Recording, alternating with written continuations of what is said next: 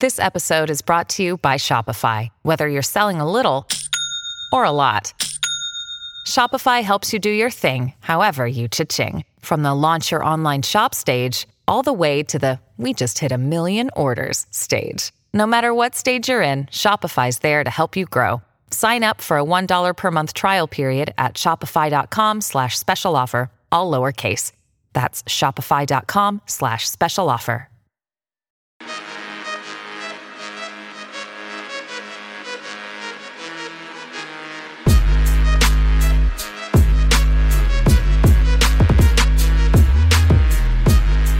Willkommen zur 262. Folge von Jeden Tag NBA, dem Podcast für Leute, die sich jeden Tag mit der NBA beschäftigen wollen.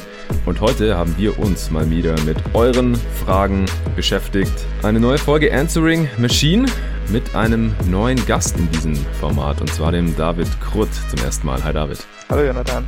Ja, du hast ja mit Nico getauscht, ihr habt getradet, ganz offiziell über Twitter. Der äh, Nico macht ja die nächste Folge Awards, NBA Awards Updates hier mit mir Anfang nächster Woche.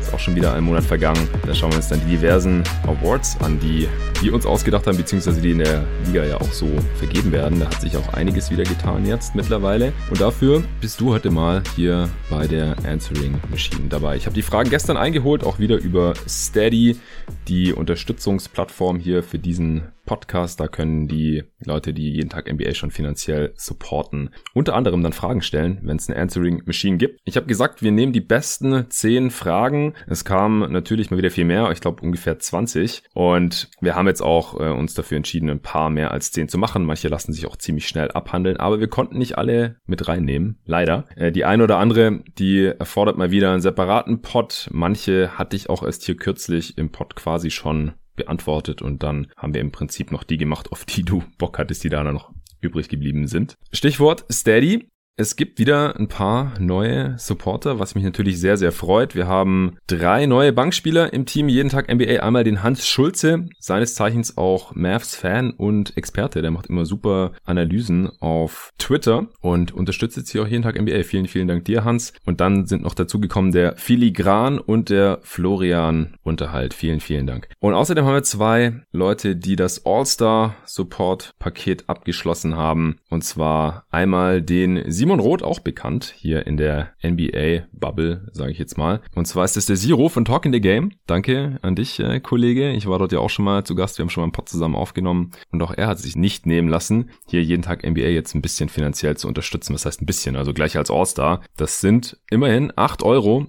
im Monat und das direkt für ein ganzes Jahr im Voraus sozusagen. Also wird dann auch monatlich abgebucht, aber ich habe halt dann direkt für ein ganzes Jahr, da habt ihr immer die Option, entweder monatlich zu supporten oder direkt euch für ein ganzes Jahr hier festzulegen. Und dann ist noch ein weiterer All-Star dazugekommen, der möchte allerdings keinen Shoutout, auch das ist natürlich möglich, wenn ihr euren Namen hier im Pod nicht hören möchtet, dann respektiere ich das natürlich. Aber der hat mir noch mal einen wertvollen Hinweis gegeben und zwar hat er gemeint, ich sollte es eigentlich jedes Mal erwähnen, falls es eben der ein oder andere potenzielle Supporter noch nicht mitbekommen hat, dass sollte ich irgendwann irgendwann jeden Tag NBA doch nicht weitermachen können, weil einfach nicht genug Supporter am Start sind und ich auch keine Sponsoren mehr finde und sich das dann einfach leider äh, nicht mehr rechnet, also ich einfach nicht mehr die Zeit investieren kann, wenn sich das hier nicht finanziell wenigstens halbwegs trägt, dass ich so an die fünf Pots im Schnitt pro Woche raushaue. Und wenn dieser Fall eintreten sollte, wenn dieser traurige Tag irgendwann auf uns zukommen sollte, dann kann ich eben auf Steady das ganze Ding canceln, dann bekommt ihr euer Geld zurück. Wenn ihr schon eine jährliche Mitgliedschaft abgeschlossen habt, dann bekommt ihr das anteilig zurück sofort. Und wenn ihr eine monatliche Mitgliedschaft habt, dann wird natürlich künftig auch nichts mehr abgebucht. Das heißt, ihr zahlt dann letztendlich nicht weiter, wenn es hier auch nicht weitergeht. Das ist natürlich ganz, ganz wichtig. Und wenn es den einen oder anderen hier jetzt noch abgehalten haben sollte, auch zum Supporter von jeden Tag NBA zu werden auf Steady HQ, dann sind diese Bedenken jetzt hoffentlich auch ausgeräumt.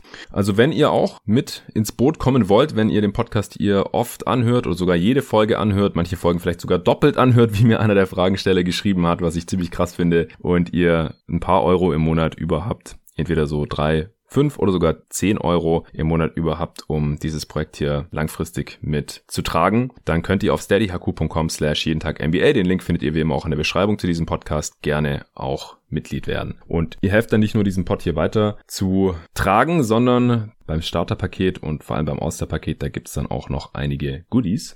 Und für alle Supporter gibt's wie gesagt, zum Beispiel auch die Möglichkeit, dann hier bei der Answering Machine exklusiv die Fragen zu stellen. Manchmal hole ich auch über Twitter noch welche ein, aber zuletzt hat es immer mehr als nur ausgereicht über Steady, wie gesagt, wir haben jetzt sogar schon wieder mehr Fragen bekommen, als wir letztlich beantworten können hier heute. Und zwei Parts sind leider auch nicht drin, so wie ich es mit Nico da manchmal mache, wenn wir einfach zu viele gute Fragen bekommen haben. Denn die nächsten Tage sind hier halt schon wieder ganz, ganz andere viele Pots geplant. Nämlich äh, morgen geht's direkt um die All-Star-Ergebnisse. Die All-Star-Reservisten sind ja jetzt bekannt. Letzte Nacht auch noch der Injury Replacement Kandidat für Anthony Davis bekannt geworden, Devin Booker. Das bespreche ich ja dann morgen mit dem Nico hier in der nächsten Folge. Das kommt dann am Wochenende, Anfang nächster Woche, wie gesagt, die beiden Teile zum Awards Update mit Nico. Dann wird's Zeit für den nächsten Teil der Rookie Watch mit Torben. Dann steht der Pod mit Arne noch aus, wo wir drei Teams analysieren und dann stehen schon wieder bald die Power Ranking Updates an, weil dann schon wieder zwei Wochen vergangen sind. Also wirklich einiges geplant hier. Aber jetzt endlich zu euren Fragen. Die erste Frage kam von Luca Timpel. Ganz einfache Frage eigentlich. Wie viel Bier ist im besagten Trade geflossen und welche Marke? Ich hatte nämlich beim Aufruf geschrieben, dass äh, in besagtem Trade von David und Nico äh, eben nicht nur die Formate gegeneinander getauscht wurden, sondern von, von dir, David, auch noch Bier an, an Nico geflossen ist, oder wie war das? Ja, also leider konnten wir den Trade noch nicht so ganz konsumieren, äh, im wahrsten Sinne des Wortes. Deshalb ist das Bier auch noch nicht wirklich geflossen. Okay. Aber er hatte sich La Trappe Triple gewünscht. Das ist ein niederländisches Trappistenbier. Da kann ich natürlich auch ganz leicht drankommen. Und äh, wir hatten ohnehin mal vor, uns ja, was heißt demnächst? Im Moment ist demnächst irgendwie so schwer festzulegen. Aber falls mhm. wir es mal schaffen, uns dann mal in den nächsten paar Monaten zu verabreden, dann werde ich auf jeden Fall ein paar davon mitnehmen oder so und dann kriegen wir das auch hin und dann wird einiges an Bier fließen, hoffe ich. Ja, Future Beer Picks, also quasi. genau. Unprotected. genau. Also für die Hörer, die es äh, nicht wissen, äh, du bist ja Niederländer. Deswegen liegt es natürlich nahe. Du wohnst ja auch direkt da an der äh, Grenze zu, zu Belgien und den Niederlanden bei Aachen. Ja. Und was ist Trappistenbier? Das musst du vielleicht noch erklären. Ja, also es gibt, äh, davon gibt es nicht viele Trappistenbiere. Das sind Biere, die werden traditionell von Abteien gebrauen. Ich weiß nicht, wie viele es offiziell gibt. Irgendwie nur 10 oder 12 auf der Welt. Ja, krass. Ja, aber die sieben Hauptabteien, die das machen, davon sind sechs in Belgien und eine in den Niederlanden. Äh, die niederländische ist halt La Trappe. Und dann gibt's dann noch äh, sechs belgische. In Deutschland gibt's auch eins, aber ich weiß leider nicht, wie das heißt. Das ist auch nicht okay. eins von den herkömmlichen Trappistenbieren. Und ähm, ja, das sind halt auch Biere, die gibt's dann schon seit 1300, 1500 oder so teilweise. Ja. Und in diesem Fall ein Triple, das heißt, dass das nicht einmal fermentiert wird, wie ein normales Pilz oder so, sondern das wird dann halt dreimal in verschiedenen Temperaturen irgendwie fermentiert. Und äh, das kriegt dann auch so eine rötliche Farbe und ist halt auch viel hochprozentiger als normales Bier. Also das bewegt sich dann so bei 8% rum. Naja, okay. Ja, du bist Bierkonnoisseur, Nico auch noch mehr als ich auf jeden Fall. Ich bin da dann irgendwann raus. Also ich trinke mal ganz selten nur Bier. Gut, dann kommen wir zur nächsten Frage. Und zwar von äh, Gary Scholl, der übrigens auch in äh, Belgien lebt, wie er mir mal geschrieben hat. Hm. Wen hättet ihr lieber in eurem Team? Ray Allen oder Claire Thompson? Viel Spaß beim Pod und liebe Grüße. Erste Teilfrage an dich, David. Erstmal kannst du die Frage überhaupt objektiv bewerten? Weil Ray Allen ist doch der Spieler, durch den du zur NBA gekommen bist, oder? Genau, das ist auch das Erste, was ich mir aufgeschrieben habe. Das erste Wort war parteiisch. Und zwar, dass ich das, glaube ich, nicht parteiisch beantworten kann. Genau, Ray Allen ist der Grund, dass ich Celtics-Fan bin und auch, dass ich mich so intensiv mit der NBA auseinandersetze. Zumindest Basketball habe ich auch schon vorher gemocht. Aber mhm. nicht in der Form. Ich denke aber trotzdem, ich habe mir das statistisch mal angesehen und ich fand es eigentlich recht schwer, auch auf der Tatsachen nicht bei Ray Allen zu landen. Aber ich bin gleich mal gespannt, mhm. ob du das ähnlich siehst. Ähm, für mich ist es im Grunde so, dass Clay Thompson als Spielertyp wahrscheinlich eher so Late Career Ray Allen ähnelt als Prime Ray Allen und damit ist Ray Allen für mich dann doch wichtiger, wenn man sich so mal anschaut, was die beiden als Playmaker drauf haben. Ja. Dann äh, hat Ray Allen über seine Karriere immer noch mehr Assists pro Spiel und gerade in seiner Prime hat er einige Saisons mit äh, vier Assists pro Spiel oder so und Clay Thompson hat noch nie die drei geknackt. Also das ist für mich ein Unterschied. Ähm, beim Offensive Rating steht Ray Allen auch besser da, dabei hat er in einer offensiv schwierigeren Ära gespielt. Ja. Äh, er ist individuell auch leicht effizienter, das ist für mich dann auch ein Faktor. So von der Verantwortung her, von der Usage her war Ray Allen zumindest in seiner Prime auch höher. Jetzt am Ende seiner Karriere ist halt was niedriger als Clay, aber in den Prime-Jahren hat hat er eigentlich mehr gemacht als Clay in seiner Prime bei den Warriors. Das einzige Argument wäre vermutlich die Defense, aber ich glaube, so wie ich Ray Allen jetzt in Erinnerung habe defensiv, so schlecht war er, als er jünger war, glaube ich nicht, aber das kann ich jetzt auch nicht mit Bestimmtheit sagen, auch wenn ich mir hm. sicher bin, dass Clay ein etwas besserer Verteidiger ist. Ja, das würde ich auch sagen. Also, wenn wir jetzt wirklich die Spieler in ihrer Prime vergleichen, die Frage war ja, wen wir lieber in unserem Team hätten. Ja, das ist ja dann wahrscheinlich eher in einer bestimmten Situation oder in einer bestimmten Saison oder so. Also ich denke, über die Karriere hat Clay noch keine Chance. Die Karriere ist aber dafür auch noch nicht beendet, im Gegensatz zu Ray Allen. Aber Ray Allen hatte einfach so eine lange Karriere und hatte auch sehr smooth diese Transition vom Franchise Player, der halt wirklich war da in Milwaukee und dann auch noch in Seattle, äh, bis er dann halt zu den Celtics getradet wurde und da dann aber auch halt ohne zu murren quasi äh, ins Glied gerückt ist und dann eher nur noch so dritte Option war in der Offense und äh, sich dann auch mehr in der Defense reingehängt hat. Also als er noch erste Option war, habe ich zumindest so in Erinnerung, dass er da die Defense auch eher ein bisschen schleifen lassen hat, aber dann als ja mit nicht mehr so großer Rolle bei einem Contender bei den Celtics erst noch als Starter und dann später auch von der Bank bei den äh, Miami Heat, da hat er sich auch defensiv noch mehr reingehängt und hat dann eher so die Rolle ausgefüllt, die Clay Thompson ausgefüllt hat jetzt in seiner Prime, wobei da halt Clay Thompson wiederum die, die größere Verantwortung hatte, der halt wirklich Point of Attack Defender war, äh, die besseren gegnerischen Guards übernommen hat, damit äh, Steph Curry sich da nicht so aufreiben muss und halt wirklich so ein, ja, ich will es nicht wieder sagen, Elite-Rollenspieler war,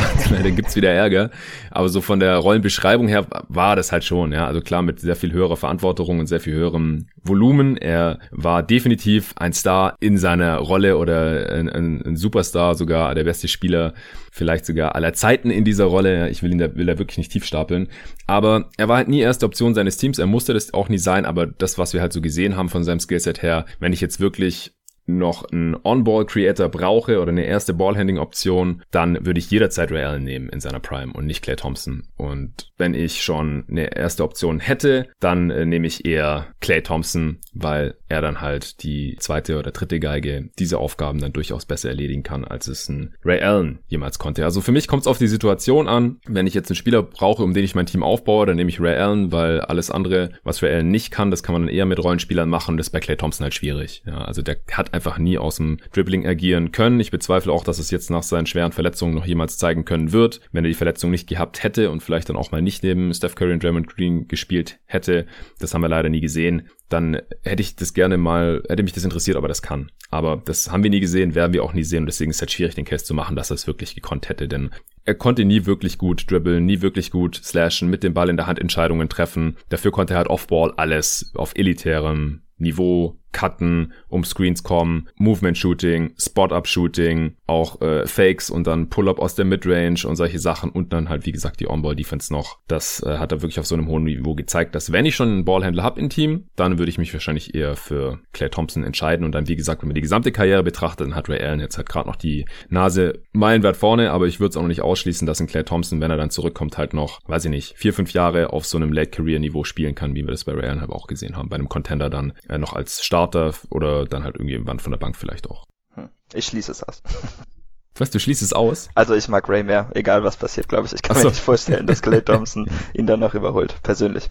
Es wird auch schwer. Wir werden sehen. Also vom Skillset her, vielleicht kann er dann nicht mehr die schnellen Guards verteidigen, sondern verteidigt dann halt eher Wings. Und er war auch kräftig genug, um dann halt eher Forwards auch zu verteidigen, mal in der Zukunft vielleicht. Aber ich kann mir schon vorstellen, dass er noch ein sehr, sehr guter Rollenspieler wird, auch später in der Karriere. Ja, klar.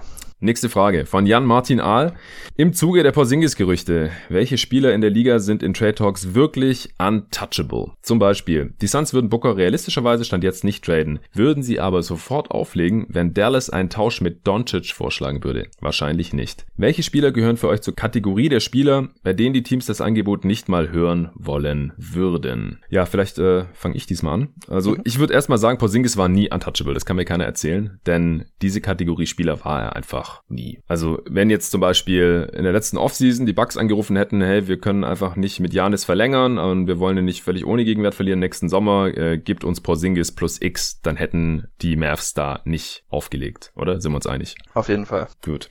Ansonsten denke ich, dass theoretisch überhaupt, also allgemein fast kein Spieler untouchable sein sollte. Also wirklich nur theoretisch. Da gibt es vielleicht drei Spieler in der Liga oder sowas, denen man wirklich gegen überhaupt gar niemanden traden sollte, egal was da quasi reinkommen würde als Angebot. Gleichzeitig denke ich aber auch, dass halt viele Front Offices sich nicht trauen würden, der Fanbase einen Trade erklären zu müssen, weil man sich entweder für die Zukunft halt noch so viel erhoffen kann von dem aktuellen äh, Supertalent am Kader oder vom Franchise-Spieler. Da habe ich eine Kategorie an Spielern, zu der wir dann gleich kommen können. Und dann gibt's halt noch die andere Kategorie. Da ist dann halt die Frage, das sind irgendwelche Superstars bei deren Trades man halt sich nicht wirklich sicher sein könnte, dass man danach wirklich besser sein wird, weil man jetzt halt sowieso schon auf einem gewissen Niveau agiert als Team mit diesem Spieler halt als Zentralgestirn. Und auch weil man sich das gar nicht erlauben könnte, halt so einen Spieler gegen seinen Willen zu traden, also ohne dass ein Trade fordert quasi, weil das einfach ein PR-Desaster wäre, weil es entweder irgendwelche loyalen Superstars sind oder irgendwelche Free Agent Signings. Äh, zum ersten Mal seit Jahren hat man so einen Spieler äh, signen können oder sowas. Da gibt's noch diese Kategorie, wo ich auch einfach realistisch gesehen nicht denke, dass sie tradebar wären, also wo sie quasi untouchable wären. Da kannst du anrufen als GM und da wird der Hörer dann sofort aufgelegt. Also diese zwei Kategorien, da bin ich so drauf gekommen.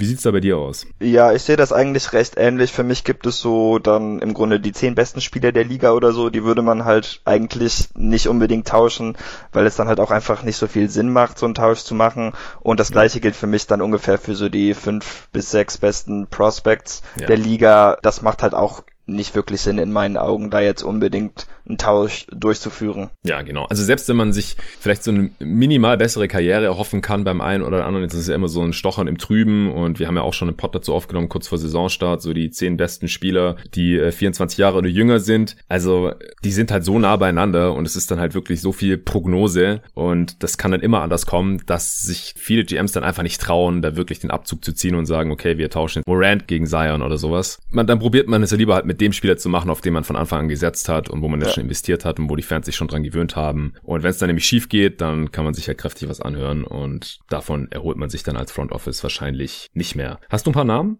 Ja, also bei den Prospects, wo es für mich eigentlich ziemlich klar ist, wären so Luca, Zion und Tatum. Ähm, bei Booker wird es dann vermutlich so langsam schwierig, so die Booker, Morant, Fox-Gruppe für mich ist dann wieder was kritischer. Mhm. Aber ich muss halt auch sagen, bei meinen Top 3, also würden die Celtics oder Pelicans jetzt wirklich nicht für Luca traden, wenn sie die Möglichkeit hätten, finde ich schwer, aber das macht halt für mich dann auch nicht unbedingt Sinn, denn Zion und Tatum sind auch super Talente. Ja. Und was dann so die Topstars angeht, ähm, ja, ich sehe halt einfach keinen Grund, weshalb man so LeBron, Kawhi, Durant, Damian Lillard, Steph Curry, äh, Joel Embiid, Anthony Davis oder Giannis traden würde. Ja. Damit kommt man als Franchise einfach nicht weiter. Das sind auch schon teilweise Ikonen, die deine Franchise schon über Jahre hinweg geführt haben und das wäre dann auch bezüglich der Fans äh, einfach nicht sinnvoll, da einen Tausch zu machen, außer man ist sich sicher, man gewinnt eine Meisterschaft. Aber mit den Spielern hat man eigentlich schon fast so eine gute Chance wie nur möglich, um diese Meisterschaft zu gewinnen. Deshalb, ja, ist das dann wirklich nur so ein bisschen Stühle rumschieben. Ja, das denke ich auch. Also wenn man die Spieler dann untereinander tauscht oder sowas, da kommt man dann wahrscheinlich nicht so viel weiter, dass man das halt irgendwie rechtfertigen kann, ja. Also gerade die loyalen Stars, die auch teilweise auch noch nie für ein anderes Team gespielt haben. Du hast gerade schon ein paar Namen genannt, aber ich habe da auch Steph, äh, Dame, Janis, Jokic habe ich da noch mit drin ah, ja. äh, und dann halt die äh, Spieler, die sich für diese Franchise aktiv entschieden haben, entweder weil sie dorthin einen Trade forciert haben oder weil sie äh, dort halt als Free Agents unterschrieben haben, die tradet man nicht, weil sonst wird nie wieder so ein Superstar da unterschreiben, wenn man halt dann die Historie hat, hey, man hat sich für dieses Team entschieden und dann haben sie sich zwei Jahre später dagegen meinen Willen da weggetradet. Das, das macht man einfach nicht. Also das ist dann halt LeBron, KD, auch Kyrie Irving, ja, als dann im Gespräch war, ja, Irving vielleicht gegen Harden, habe ich gleich gesagt, niemals traden die jetzt einen Kyrie Irving ein gutes Jahr nachdem er sich aktiv für die Brooklyn Nets entschieden hat. Das passiert einfach nicht sowas. Genauso Kawhi und auch Paul George, der kam zwar per Trade, äh, aber ähnliche Chose, Anthony Davis. Ich habe mich noch gefragt, ob man Jimmy Butler mit reinnehmen kann. Denkst du, Riley würde ihn traden? Oder denkst du, er ist untouchable? Nee, ich glaube, er wird ihn traden, aber ich wüsste halt auch nicht, es scheint mir halt wieder so ein unrealistisches Szenario, weil weshalb würde man Jimmy Butler wollen, wenn man dafür halt irgendwas sehr Wertvolles abgibt, weil dafür braucht man Jimmy Butler. Also, ja, ja, das, ja. das stimmt schon. Aber es ist ja eher die Frage so, wäre er untouchable? Also kannst du Riley anrufen und fragen, hey, was wollt ihr für Jimmy Butler oder kann man sich den Anruf sparen? Ich denke auch, er ist so borderline. Also ja. ich glaube, man könnte die Frage, zumindest einen Pat Riley, der da auch relativ schmerzfrei ist, die könnte man dem schon stellen. Und bei den jungen Spielern stimme ich dir auch zu. Ich glaube, Booker ist schon noch untouchable. Mhm. Also ich glaube, man könnte der Fanbase sehr schwer verkaufen. Wir traden jetzt Booker, selbst wenn es gegen den Luka Doncic wäre. Vor allem in Phoenix ist halt Luka Doncic auch so ein touchy Subject, weil viele Verteidiger immer noch den Aiden-Pick über Luka und freuen sich, wenn Luka schlecht ist und so. Und solche Sachen muss man einfach mit einberechnen als Front Office. Klar, in der reinen Theorie müsste man sagen, wenn man es eiskalt berechnet, ja, Doncic ist jetzt schon der bessere Spieler und wird wahrscheinlich auch die nächsten zehn Jahre der bessere sein, muss man traden. Aber ich glaube, in der Praxis würde man es einfach nicht machen. Devin Booker jetzt zu traden und wenn man nicht mal gegen Luca traden würde, dann würde man wahrscheinlich gegen niemanden traden. Die große Frage ist halt immer so, müsste man nicht, wenn man diese Saison eine Championship gewinnen will, jeden Spieler gegen LeBron traden zum Beispiel? Theoretisch wahrscheinlich schon, aber praktisch würden es halt die, die wenigsten dann wirklich machen, halt ihre Zukunft, ihren Franchise-Spieler, ihren jungen Franchise-Spieler jetzt abzugeben. Ich denke auch, dass ein Morant untouchable ist in Memphis, ein Trey Young ist noch untouchable in Atlanta. Ich kann mir sogar vorstellen, dass ein LaMelo Ball in Charlotte schon untouchable ist Aha. zu diesem Zeitpunkt. Ich glaube nicht, dass sie den jetzt gegen, vielleicht gegen Luca oder so, aber gegen äh, einen Morant oder gegen Trey Young oder so, glaube ich nicht. Würden die, glaube ich, jetzt nicht machen. Die Fanbase ist jetzt so heiß auf den, der kreiert jetzt schon so einen Hype in der Liga und sicherlich auch in Charlotte. Das kann man sich nicht erlauben, den gegen irgendwas zu traden und dann das Risiko einzugehen, dass es schief läuft und Lomello wird woanders zum Star und dann kann man sich begraben gehen. Embiid natürlich auch. Ja, das sind so die Namen, die ich mir auch aufgeschrieben hatte. Also diese Spieler halte ich schon für ziemlich untouchable und deutlich mehr untouchable, als es in Porzingis jemals gewesen sein kann. Da muss dann schon irgendwas passieren, dass der Spieler aktiv weg möchte, wie es bei Porzingis ja auch in New York übrigens der Fall war. Der war vielleicht in New York mal so borderline untouchable, wobei er da halt auch nicht zur Top-Riege der Talente gehört hat. So in seiner Altersklasse waren halt ein Embiid oder ein Jokic schon sehr früh eigentlich die wertvolleren Talente. Ja, also ich hatte Porzingis zum Beispiel noch nie, also er war teilweise schon Honorable Mentions. Wir haben diesen U24-Pod ja auch schon bei GoToGuys gemacht und ich hatte Porzingis noch nie in meiner Top 10. Also für mich ist er da auch immer so gerade rausgefallen, weil wenn man nicht mal ein Top 10 Prospect ist für mich, dann gehört man da glaube ich auch nicht hin. Ah, ich glaube, dass ich ihn mal drin hatte. Also okay. vielleicht nicht in dem Pod offiziell, weil wir haben das ja erst relativ spät angefangen. Ja, stimmt. Seinen ersten Jahr haben wir vielleicht verpasst. Das ist ja, genau. Wirklich, da haben ja. wir das nicht gemacht, aber da gab es ja schon in anderen Pots und da war der schon relativ weit oben. Matthias Königsmann fragt, wie ist eure Meinung zur Causa Porzingis? Sollten die Mavs ihn nach eurer Sicht halten oder traden? Also wir machen direkt weiter mit KP, diesmal konkret auf die Trade-Gerüchte, die da jetzt die Tage aufgekommen sind. Was ist denn deine Meinung dazu? Ich würde, obwohl ich eigentlich kein großer Porzingis-Fan bin, trotzdem sagen, dass sie ihn halten sollten. Das Problem ist halt, und die Celtics haben das im Moment ein bisschen mit Kemba, ähm, wenn man einen Spieler hat, der viel verdient und in Bestform ein All-Star oder so ungefähr All-Star-Niveau ist, äh, der aber gerade verletzt ist, dann ist es einfach unmöglich dafür, den Gegenwert zu kriegen, den der Spieler dir in Bestform bringen würde würde. Und ja. ich würde halt immer auf Upside setzen, auch in diesen Fällen. Deshalb, ähm, ja, wenn man ihn tauschen würde, müsste man halt entweder Assets dran binden wahrscheinlich, um etwas ähnlich Wertvolles zu kriegen, oder es wird halt einfach ein schlechterer Spieler oder zwei schlechtere Spieler. Und das finde ich halt nicht zielführend, denn das Ziel ist ja nach wie vor eine Meisterschaft zu gewinnen. Und dann sollte man, ja, denke ich doch schon darauf hoffen oder ähm, damit gehen, was dir eventuell die besten Chancen bietet, um das zu tun. Ja, sehe ich ganz genauso. Also ganz, ganz klares Nein aus meiner Sicht. Sie sollten nicht versuchen, ihn zu traden. Ich glaube auch nicht, dass sie es können, aus den von dir genannten Gründen. Er ist gerade im Wert tief. Was bekommt man da schon als Gegenwert? Und auf der anderen Seite nervt mich das schon fast so ein bisschen. Also jetzt nicht die Frage an sich, die war gerechtfertigt, aber dieser Aktionismus, diese Panik, jetzt auch bei den Celtics, da kommen wir ja nachher noch zu, aber auch bei den Mavs, habe ja schon vor ein paar Wochen mit äh, Arne hier im Pod zu aufgenommen und gerade bei Porzingis, ich fand mir echt, haben die Leute jetzt schon die Bubble-Performance vergessen? Der war echt gut noch und seitdem hat er halt eine Meniskus-OP gehabt und keine 20 Spiele gemacht. Also gebt dem Typ doch mal ein bisschen Zeit, gebt dem Mavs mal noch ein bisschen Zeit. Der bekommt jetzt noch über 100 Millionen bis 2024. Und ich glaube einfach nicht, dass man da irgendwas äh, von großartigem Wert zurückbekommt in der aktuellen Verfassung. Wenn er dann wieder besser spielt, dann vielleicht schon, aber dann kann man ihn genauso gut behalten, weil eigentlich passt er ja sehr gut zu Luka Doncic's Game. Die Gerüchte, die kommen jetzt wieder vom Bleacher Report von Jack Fisher, wie die äh, Lowry-Gerüchte neulich schon. Cuban hat jetzt aber auch schon gegenüber The Athletic per E-Mail abgestritten, dass KP irgendwie Teil von Trade-Verhandlungen sei. Was auch nichts heißt bei Mark Cuban. Ich erinnere immer wieder gerne an Step Away from Your Crack Dealer, kurz vorm Jason Kidd Deal. Da wurde er damals drauf angesprochen und da hat er halt dem Journalisten, der die Frage gestellt hat, ob da was dran sei, nahegelegt, dass er von seinem Crack Dealer sich fernhalten sollte, so nach dem Motto, macht überhaupt keinen Sinn, äh, ist lächerlich dieses Gerücht und eine Woche später war Jason Kidd halt bei den Mavs. Von daher immer ein bisschen mit Vorsicht genießen, was Teambesitzer, wenn sie da halt involviert sind oder irgendwelche Manager oder Agenten oder sowas halt gegenüber der Presse von sich geben. Also wenn sie jetzt über Porzingis diskutieren würden am Telefon, dann würde Mark Cuban das halt höchstwahrscheinlich jetzt auch nicht zugeben, weil dann würde es den äh, Trade-Wert ja nur noch weiter senken und dann halt wahrscheinlich intern bei Porzingis auch nicht gerade positive Gefühle hervorrufen. Die Mavs, die wollen sich angeblich defensiv verbessern. sind dann aber gleichzeitig angeblich auch an Andre Drummond interessiert. Äh, da passt irgendwas nicht zusammen. Also alles für mich relativ schwachsinnig. Äh, ich glaube weiterhin, dass die Mavs zumindest eine durchschnittliche Defense stellen können mit ihrem aktuellen Personal. Und die Offense ist die letzten Wochen ja wieder wirklich top. Also, wen wundert's? Aber selbst falls sie jetzt defensiv nicht so toll werden sollten bis zum Ende der Saison und dann in den Playoffs in der ersten Runde rausfliegen, ich glaube nach wie vor, dass sie in die Playoffs kommen werden, dann haben sie ja trotzdem immer noch keinen Druck. Ja, Luca ist immer noch erst 21 und Porzingis hat man halt da auch noch drei Jahre unter Vertrag und er ist auch erst Mitte 20. Und dann kann man immer noch im Sommer irgendwie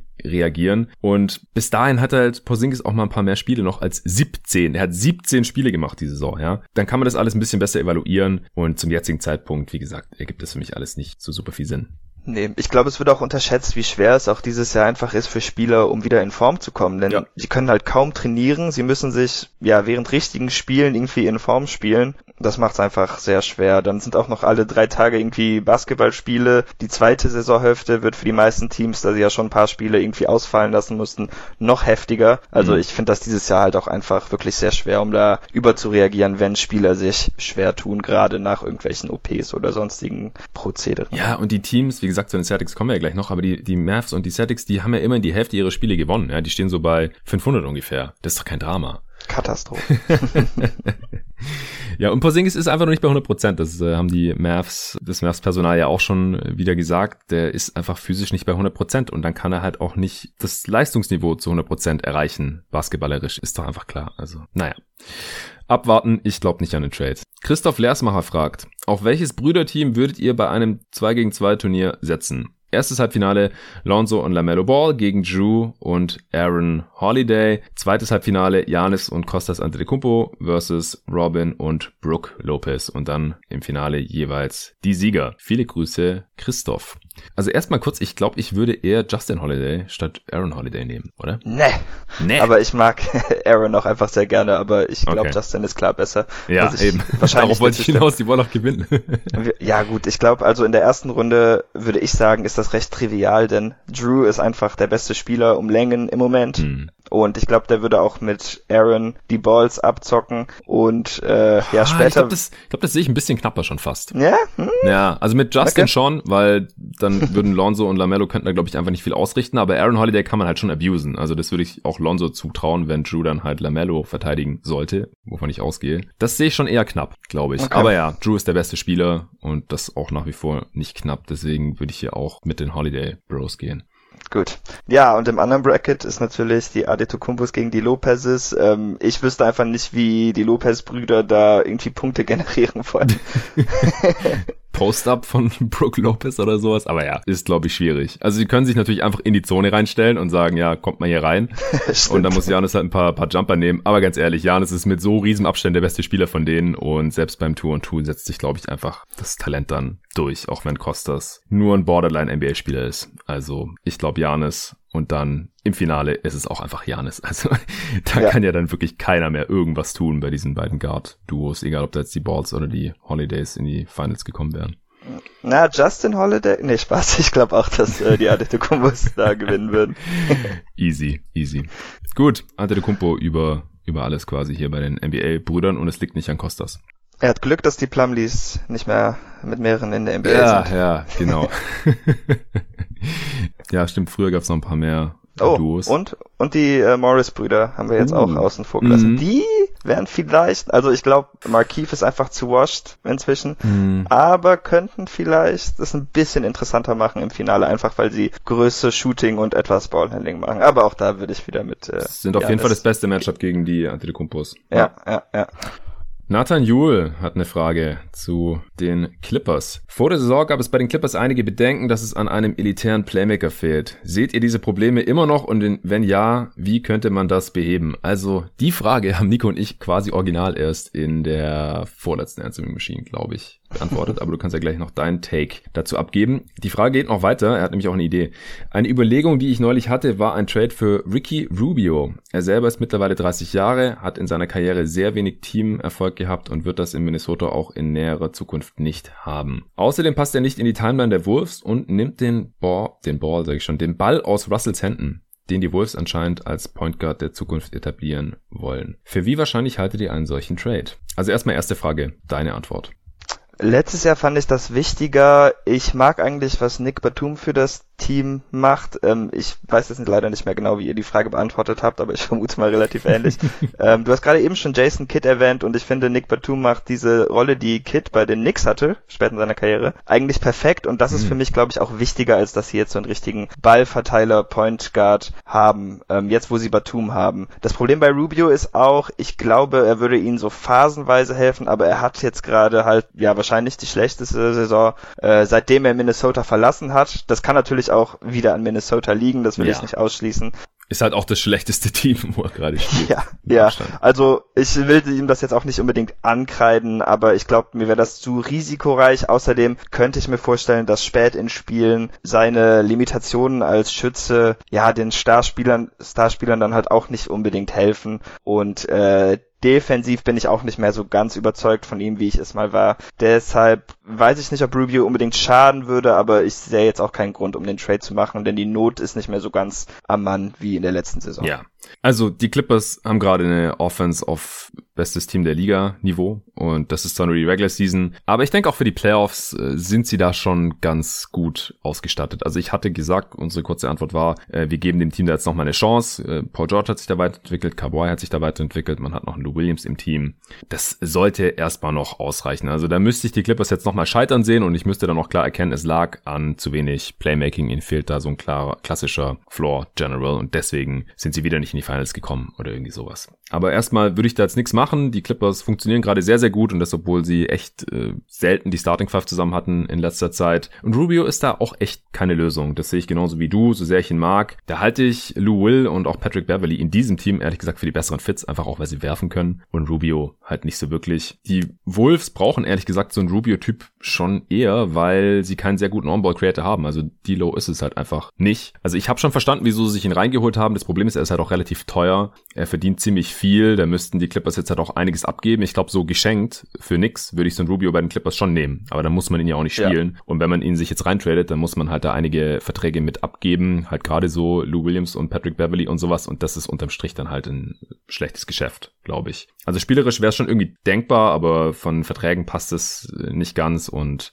ich halte den, den Trade für extrem unwahrscheinlich dass der passiert. Allgemein glaube ich nicht, dass Rubio getradet wird, weil er auf dem äh, Vertrag einfach gerade kein Value hat. Er verdient ja über 16 Millionen und dann wird schon schwierig. Warte mal, ich kann mal kurz genau schauen, wie viel er verdient. 16, nee, das war letzte Saison, sorry. 17 Millionen sogar. 16,2 Millionen letztes Jahr, 17 Millionen diese Saison und 17,8 Millionen nächstes Jahr. Das ist ein gutes Startergehalt und er kann bei einem Team, das so den nächsten Schritt machen möchte, wie die Suns letztes Jahr zum Beispiel, da kann er in der Regular Season einen guten Job machen, aber in den Playoffs dann ist es schon sehr schwierig. Er hat auch in seiner Karriere wenig Playoffs gespielt, nur elf Spiele, hat da nicht besonders überzeugt. Da hat er dann einfach schon offensiv aufgrund des fehlenden Wurfs und der fehlenden Scoring-Gefahr auch diese Limitation, dass, dass es schwierig wird. Da kann man ihn dann eigentlich nur noch von der Bank einsetzen und dafür ist er zu teuer.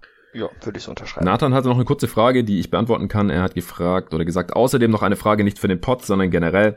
Bei GoToGuys habt ihr, nachdem Kobe sein Retirement angekündigt hat, eine Art Legacy-Pod über seine Karriere aufgenommen. Das fand ich ziemlich cool und wollte fragen, ob sowas auch mal wieder denkbar wäre. Ja klar, ist denkbar. Also bei der nächsten Gelegenheit eben, wenn so eine Legende den Rücktritt ankündigt, dann ist es durchaus denkbar. Ansonsten haben wir ja die Legacies mittlerweile auch in diversen Redrafts so ein bisschen mit eingearbeitet. Also die Karrieren, die da abgeschlossen sind oder so dem Ende zugehen von Spielern, die entweder 96 oder 98 gedraftet wurden. Das habe ich mit Hassan und Arne aufgenommen und dann 2003 bis 2011. Das habe ich alles mit Nico schon gemacht. Da besprechen wir auch immer so ein bisschen die Karrieren und die Legacies der, der Spieler, die eben in diesen Jahren gedraftet wurden. Ja, nö, aber äh, cool, dass der Nathan sich da noch dran erinnert. Ist jetzt auch schon ein paar Tage her, dass Kobe zurückgetreten ist. Das war äh, unser alter Podcast, Go to Guys Wired bei gotoguys.de, wo du ja früher auch mit involviert warst, wie eigentlich fast alle Gäste hier. Hat fast jeder mal was für gotoguys.de gemacht, geschrieben, Podcasts aufgenommen. Du hast auch die Grafiken früher da erstellt. Außer der Arne, der hatte seinen eigenen Pod früher, den äh, NBA Tauchgang. Gut, nächste Frage zu den Minnesota Timberwolves von Andreas Weise. Die Wolves feuern Saunders und holen Finch. Was wisst ihr über den neuen Coach, außer dass er in der G-League sehr erfolgreich war? Ist es nicht verfrüht, Saunders zu feuern? Immerhin ist er ein junger Coach und hatte eigentlich nie seinen vollständigen Kader. Finde es sehr schade, vor allem in Bezug auf seinen Vater Flip. Ja, fange ich vielleicht wieder an. Also ich finde es auch ziemlich interessant, was da jetzt passiert ist, weil seit 2009 hat kein Assistant eines anderen Teams mehr mit Season äh, einen Vertrag Tag als Head Coach bei einem anderen Team unterschrieben. Das passiert echt sehr selten.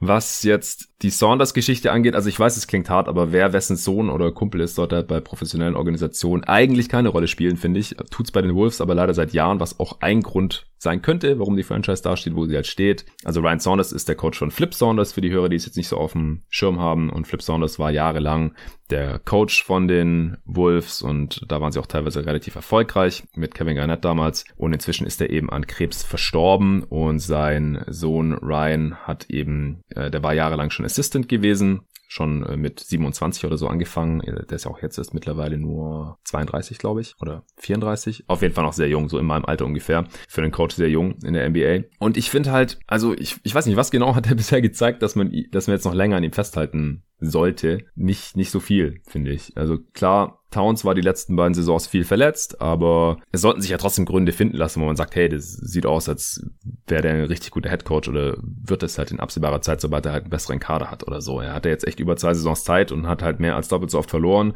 als gewonnen. Und ich finde halt auch, wenn man sich das spielerisch so angeschaut hat, das Gleichgewicht der Usage von Towns und irgendwelchen ineffizienten Chuckern, zuerst Wiggins und dann äh, jetzt auch andere äh, Guards, die einfach gerne draufhalten, das war oft einfach nicht gegeben. Ich finde, das sollten den Coach halt schon im Griff haben. Und mir kam es halt auch selten so vor, als würde man da das Spielermaterial jetzt halt konstant irgendwie maximieren. Sein Vertrag läuft auch aus und wenn man ihn halt eh nicht verlängern will, was bei einem neuen Front Office, das die Wolves ja auch bekommen haben, halt auch durchaus gängig ist, dann äh, trennt man sich halt lieber jetzt und schaut, was ein anderer Coach in der zweiten Saisonhälfte noch aus dem Spielermaterial rausholen kann. Äh, Finch war jetzt Assistant äh, bei den Raptors zuletzt unter Nick Nurse. Davor war Assistant bei den Pels und bei den Rockets und bei den Nuggets, Nuggets und gilt so ein bisschen als offensives Mastermind. Ich äh, erwarte mir da jetzt auf jeden Fall einen äh, Sprung in der Offense.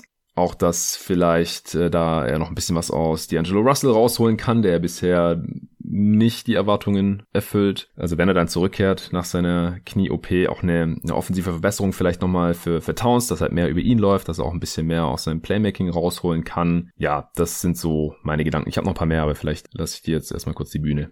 Ja, ich glaube auch nicht unbedingt mehr an Saunders, also vielleicht sollte er irgendwann nochmal eine Chance kriegen. Ja, kriegt er bestimmt auch nochmal als ja. Assistant Minimum. Also. Ja, aber er hat wirklich halt nichts gezeigt, das muss man schon so sagen. Also es ist natürlich für uns immer schwer, Coaches zu evaluieren, aber ich denke, man kann halt schon erkennen, schafft es ein Coach, dass die Defense besser ist, als man es erwarten würde. Das habe ich bei ihm nicht gesehen. Macht er gute Plays nach Timeouts? Das habe ich bei mhm. ihm nicht gesehen. Äh, stimmt das mit der Spielerentwicklung? Das habe ich bei ihm auch nicht gesehen. Ja. Und dann gehen wir halt so langsam ein bisschen die Kriterien aus, weshalb ich äh, zumindest im Moment an ihn glauben sollte. Finch finde ich sehr gut. Der hat auch schon in Houston mit Gerson Rosas zusammengearbeitet, ähm, hat dann auch die D-League, damals war es noch die D-League, Championship gewonnen, mhm. als äh, Rosas der GM war von den äh, Rio Grande Valley Vipers, meine ich. Das heißt, die haben halt auch schon ein bisschen so ein Repertoire. Ich hatte auch gesehen, dass ähm, Adam Maris, der macht glaube ich den Lockdown Nuggets Podcast, ja. ähm, hatte auch gemeint, dass Chris Finch dafür verantwortlich sei, dass die Nuggets jetzt diese Jokic-zentrische Offense laufen und äh, Jokic und Towns sind natürlich nicht das gleiche Talent, aber beide sind für Big Men sehr gute Schützen und Passer. Ähm, die Gewichtung liegt bei den beiden ein bisschen anders, aber ja. ich glaube, damit kann Finch auf jeden Fall anfangen. Was halt ein bisschen weh tut, ist wahrscheinlich, dass ähm, David Vanterpool keine Chance gekriegt hatte, der auch schon Assistant Coach bei den Wolves ist. Ja. Ähm, aber von so der Reportage her ist er halt eher ein Defensivcoach und auch wenn es schon wirklich unfair ist, dass er nicht mal ein Interview kriegt oder so, ich kann halt schon verstehen, dass mit diesem Kader die seine Skills wahrscheinlich jetzt nicht so angebracht sind. Also ich glaube eher, dass Finch, wenn er ein guter Offensivcoach ist, diesen Kader optimieren kann, als dass Vanterpool jetzt irgendwie die Defense da umdrehen kann, weil da fehlen auch einfach die Talente, glaube ich. Ja, also es gab ja auch Kritik an diesem Prozess, also dass man halt niemand anderen interviewt hat oder jetzt hier diesen Assistant so übergangen hat und so. Äh, aber Finch galt halt schon länger als Favorit und wie gesagt, es gab halt diese Verbindung da mit dem GM, mit Rosas und Finch hatte auch schon mal ein Interview bekommen 2018, äh, als man sich dann halt doch für Saunders entschieden hat, was wohl halt auch eher auf Glenn Taylor zurückzuführen war, dem Besitzer mhm. und da eben auch wahrscheinlich aufgrund dieser Sentimentalitäten, also jetzt nicht, dass äh, Saunders eine absolute Null ist, wie gesagt, aber es äh, war halt eine schöne Story auch, vor allem halt so für die Fans, hey, hier der Sohn von Flip Saunders und so, gibt man dem noch mal eine Chance. Hat man jetzt auch gemacht, jetzt ist man nicht mehr so zufrieden mit ihm, Rosas will seinen eigenen Kandidaten, er weiß schon wen, er will Finch, Finch hat Bock, kommt und man hat jetzt halt auch nicht ewig Zeit gehabt, ja. Man hat Saunders gefeuert. Im nächsten Spiel halt sollte man wieder einen, einen, Kandidaten haben als Coach. Und wenn man halt nicht den Assistant möchte, und ich verstehe es halt auch, dass man ihm dann kein Interview gibt, weil man kennt den ja schon, der arbeitet da ja schon. Also man sieht den ja jeden Tag. Also, ja. Wenn man den halt nicht will, dann nimmt man ihn halt nicht. Dann muss man nicht noch irgendwie so ein Fake-Interview halten, um danach irgendwie zu sagen, nee, sorry, wir haben jetzt doch Finch genommen. Also man hat dann einfach schnell sich für Finch entschieden und ihn direkt reingeholt und jetzt coacht er das schon. Also wenn man das halt möchte, dann äh, braucht man da jetzt auch nicht unbedingt den Prozess denke ich. Also nicht während der Saison. In der Offseason wäre es vielleicht was anderes, dann wäre das vielleicht so Due Process, dass man halt vielleicht auch noch ein paar andere Leute interviewt. Ähm, Nate Duncan hat außerdem spekuliert, dass äh, Gerson Rosas hier direkt seinem Kandidaten einen Deal über mehrere Jahre gegeben hat. Also der hat ja einen Multi-Year-Deal anscheinend direkt bekommen, Finch, weil er dann auch selbst fester im Sattel sitzt. Weil bisher ist sein Werk als GM ja auch nicht so rosig. Mhm. Ja, Trade für D'Lo, ich meine straight up für Wiggins sieht das jetzt gerade schon nicht gut aus und dann kriegt man noch diesen Top 3 Protected Pick, also die Warriors. Äh, das sieht krass aus dann, dass man Culver gedraftet hat und das eine oder andere Free Agent Signing oder Trade sieht auch nicht so gut aus. Ed Davis Davis, äh, Jake Lehman und so. Auch, dass man äh, Edwards über Ball gedraftet hat, sieht stand derzeit echt nicht gut aus. Das wollen wir nicht früher äh, überbewerten, aber ich glaube, nicht so viele hatten Edwards jetzt auf ihrem Board über Lamello. Und so sicherte sich halt ein bisschen ab, weil wenn jetzt im Sommer das Team ohne Headcoach dastehen würde, dann wäre es halt auch leichter, äh, Rosas zu entlassen, weil dann könnte man dem neuen GM halt sagen, hey, du kannst hier kommen und direkt einen neuen Headcoach mitbringen. Und so geht es halt nicht, weil Finch jetzt halt schon für die nächsten Jahre da ist. Ist nur Spekulation, aber fand ich noch so einen ganz interessanten Aspekt bei der ganzen Sache. Okay, dann kommen wir zur nächsten Frage von Steven Vaughn. Meine Frage in Richtung Draft 2021. Vor allem David verfolgt ja die Prospects im Ignite-Team seinem Twitter-Feed nachzuurteilen. Sehr genau. Wie schätzt ihr den Weg der Prospects über die G-League zu gehen und an der Bubble teilzunehmen ein, im Vergleich zu seiner College, zu einer College-Season oder International zu spielen? Früher sind Spieler wie zum Beispiel PJ Hairston aus dem College geflogen und so in der G-League gelandet und haben sich ihren Weg in den Draft und letztendlich die Liga gebahnt. Nun scheint dieser Weg explizit gewählt zu werden, um auch vor allem die finanziellen Aspekte des Colleges zu umgehen. Wie schätzt ihr den Trend der jungen Spieler ein und wird dies öfter in Zukunft zu sehen sein? Wie kann man das Bubble Play mit ehemaligen College-Spielern und Rotationsspielern, die um eine zweite Chance in der NBA kämpfen, mit regulärem College Play vergleichen? Ja, an der Stelle vielleicht auch nochmal Davids Twitter-Handle at Wham and Cheese at W-H-A-A-M-N und dann Käse auf Englisch. Da äh, gibt's viele Tweets zur NBA und zu den Celtics, aber natürlich nicht nur und auch zu jungen Spielern, Prospects und halt auch Draft Prospects und jetzt auch zu den Spielern der G-League Ignite. Aber ja, hau doch mal raus. Was hältst du von, von den Ignite und von dem ganzen Konzept so bisher? Bisher gefällt es mir sehr gut. Ich weiß natürlich nicht, wie das in einer, ja, in einem, sagen wir mal, normaleren Jahr aussähe, wenn es halt keine Pandemie gäbe und Reisen und ähnliches wieder möglicher wäre. Ähm, vielleicht würden sich dann vielleicht doch wieder ein paar Prospects eher für internationalen Basketball entscheiden, hm. weil ich denke, das fällt halt dieses Jahr auch einfach weg. Aber an sich mag ich die Struktur, die sie dort bieten, ziemlich, ja, finde ich gut. Ähm, die jungen Spieler kommen zum Zug und haben auch genug Möglichkeiten, ihren Stempel aufs Spiel zu drücken, kriegen aber nicht unbedingt die Minuten geschenkt. Gleichzeitig spielen sie dann mit NBA-Veteranen, wie zum Beispiel Jared Jack oder äh, einem alten Favorit von mir natürlich Amir Johnson. ähm, das finde ich super und ja, was ich ein bisschen schade finde, ist, dass Brian Shaw der Coach ist, ähm, was ich nicht ganz verstehe, weil der ja auch schon mit jungen Spielern, zumindest in Denver, als er dann der Head Coach wurde, irgendwie Schwierigkeiten hatte und super kreativ finde ich ihn jetzt auch nicht. Das heißt, ich würde mir vielleicht auf Dauer wünschen, dass man da jemand anders findet, aber ich glaube, es ist auch viel wichtiger, um einfach den Spielern so ein bisschen NBA-Umfeld beizubringen. Mhm. Und der letzte Punkt, den ich richtig stark finde, aber das liegt wahrscheinlich auch eher äh, an der jetzigen Situation und der Tatsache, dass sie in der Bubble spielen, ist, dass die Spiele im Moment meistens so um neun Uhr abends hiesige Zeit stattfinden. Und das macht es dann auch ziemlich leicht, zu verfolgen. Ja, also ich muss zugeben, ich habe noch kein Spiel gesehen von den Ignite. Ich habe mir schon einige runtergeladen und habe das schon alles geplant und habe jetzt vorgenommen, vielleicht so äh, an einem Tag der Woche oder sowas, mich langsam auf die Prospects einzustellen, denn die Draft ist zwar noch ein bisschen hin, aber sie kommt bestimmt. Und ich äh, nehme mir jedes Jahr vor, da ein bisschen früher einzusteigen. Und dieses Jahr mit der G League wird es einem auch ein bisschen leichter gemacht und da gibt es einfach einiges an Material. Und äh, man muss halt auch dazu sagen, dass bei den Ignite einige interessante Prospects spielen. Und äh, vielleicht kannst du noch kurz paar Namen raushauen, wie die dir bisher gefallen und dann vielleicht auch, wie du das jetzt einschätzt, gerade so im Vergleich zu zum College-Niveau, wo, wo du ja auch jedes Jahr relativ viel schaust. Ja, also das Niveau ist, denke ich, schon ein bisschen höher, einfach weil die Spieler besser sind, aber andererseits muss man schon sagen, dass College Basketball vermutlich strukturierter ist, ähm, also fühlt sich teilweise auch so an und es, ist in der G-League halt immer so und da kommt man halt leider auch nicht ganz drum herum. Gerade die Guards, die äh, ja, werfen einfach ganz, ganz viel. Denn sie müssen sich irgendwie einen NBA-Vertrag verdienen mhm. und als kleiner Guard, was so, glaube ich, die meisten G-League-Spieler ausmacht, zumindest gefühlt, ist der beste Weg, um das zu kriegen, ein guter Scorer zu sein. Ähm, deshalb muss man da, glaube ich, immer ein bisschen Abstriche machen, aber ansonsten finde ich das Niveau ganz spannend. Ähm, ich glaube auch so von der Größe her ist das vielleicht ein bisschen besser als das College, weil es gibt mehr größere Spieler, aber auch die G-League hat natürlich das Problem, dass die meisten talentierten Center, die dann auch groß sind und was können, die landen halt irgendwann in der NBA und auch in der G-League laufen eher so undersized Center rum wie auch im College. Ähm, ja, so mhm. was die Talente angeht, also Jalen Green und Jonathan Kaminga sind, glaube ich, so die äh, Headliner von den Ignite. Das mhm. sind auch zwei Spiele, bei denen könnte ich mir vorstellen, dass sie Top 5 gezogen werden. Ich mag Jalen Green etwas mehr. Ähm, als Shooter finde ich ihn sehr vielseitig und er arbeitet auch schon daran, dass er einen guten Stepback entwickelt.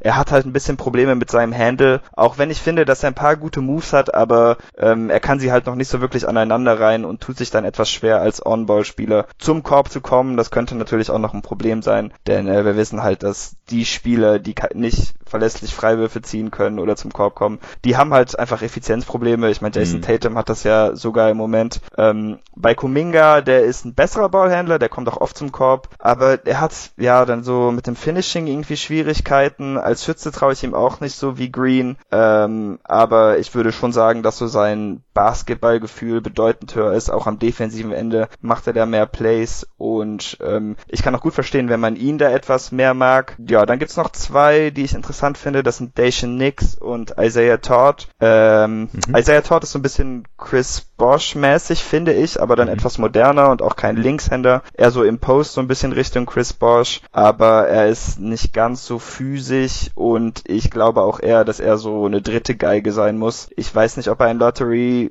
Pick sein kann, aber ich mag ihn, glaube ich, mehr als der Konzerns, denn in der ersten Runde würde ich ihn auf jeden Fall ziehen. Mhm. Und Dacian Nix ist ein ja etwas pummeliger Point Guard mit ziemlich guter Vision, aber er sieht halt ein bisschen so außer Form aus. Ich glaube, das könnte ein Problem sein. Und sein Wurf überzeugt mich im Moment auch überhaupt nicht, aber auch er ist für mich wahrscheinlich so ein Late First Rounder, denke ich. Okay, ja, interessant. Danke dir dafür.